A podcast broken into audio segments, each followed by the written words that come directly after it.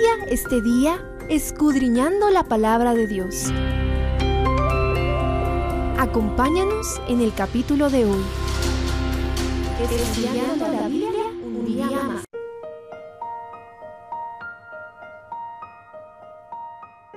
Jeremías 8 inicia con la denuncia de parte de Dios contra Judá por su obstinada rebeldía y termina con un conmovedor lamento del profeta por la impiedad de su pueblo.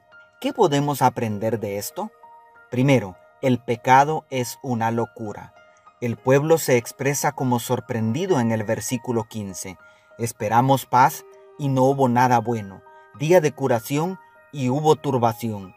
Hablando de los líderes, el 11 dice, y curan la herida de la hija de mi pueblo con liviandad, diciendo paz, paz, y no hubo paz. Los versos 1 y 2 profetizan de qué manera serán avergonzados junto a sus falsos dioses. En el 12, Dios pregunta y responde, ¿se han avergonzado de haber hecho abominación?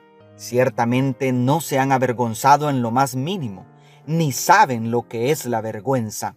En el 7 se contrasta la sabiduría de las aves migratorias con la falta de juicio del pueblo de Dios. Pero más preocupantes son las palabras del 8. ¿Cómo decís, nosotros somos sabios y la ley de Jehová está con nosotros?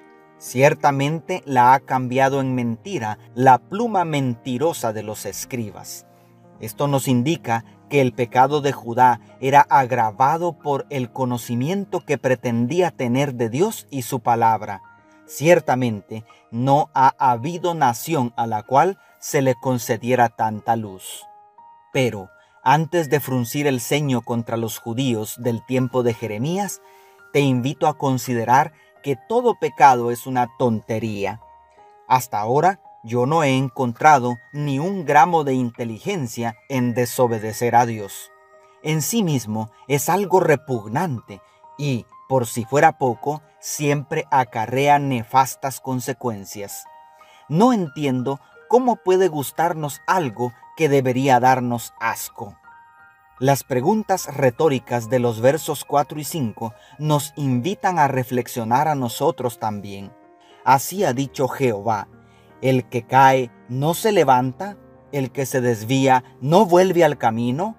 ¿Por qué es este pueblo de Jerusalén rebelde con rebeldía sin fin? Abrazaron el engaño y no han querido volverse. Y segundo, ¿existe alguna medicina para este mal? La mente del profeta parece haber sido trasladada al tiempo del cautiverio babilónico, donde escucha el clamor de sus hermanos, pasó la ciega, se acabó el verano, pero nosotros no hemos sido salvos, declara el verso 20. ¿Se agotó la inmensa sabiduría del cielo? ¿Ya ni el brazo poderoso de Jehová de los ejércitos pudo salvar a su pueblo? Ciertamente, el amor y el poder del Señor no conocen límites. No obstante, Yahvé es un caballero que respeta el libre albedrío de sus criaturas inteligentes y, con todo el dolor de su corazón, tendrá que permitirles cosechar lo que sembraron. Dios extiende su misericordia más allá de nuestro entendimiento, pero hay un tiempo de gracia determinado y nadie sabe cuándo habrá desperdiciado su última oportunidad. ¿Por qué no tomar la primera? El capítulo termina abruptamente cuando el profeta devuelve sus propias preguntas retóricas al cielo. ¿No hay bálsamo en Galaad? ¿No hay allí médico?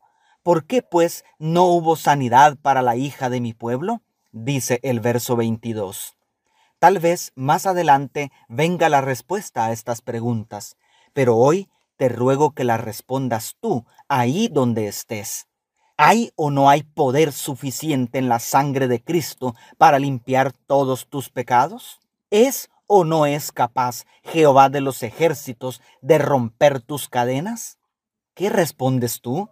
Porque si existe el bálsamo y el médico para curarte, entonces no hay razón para seguir en la miseria del pecado.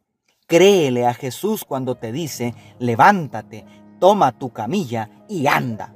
O debo decir, toma tu cruz y sígueme. Dios te bendiga, tu pastor y amigo, Selvin Sosa.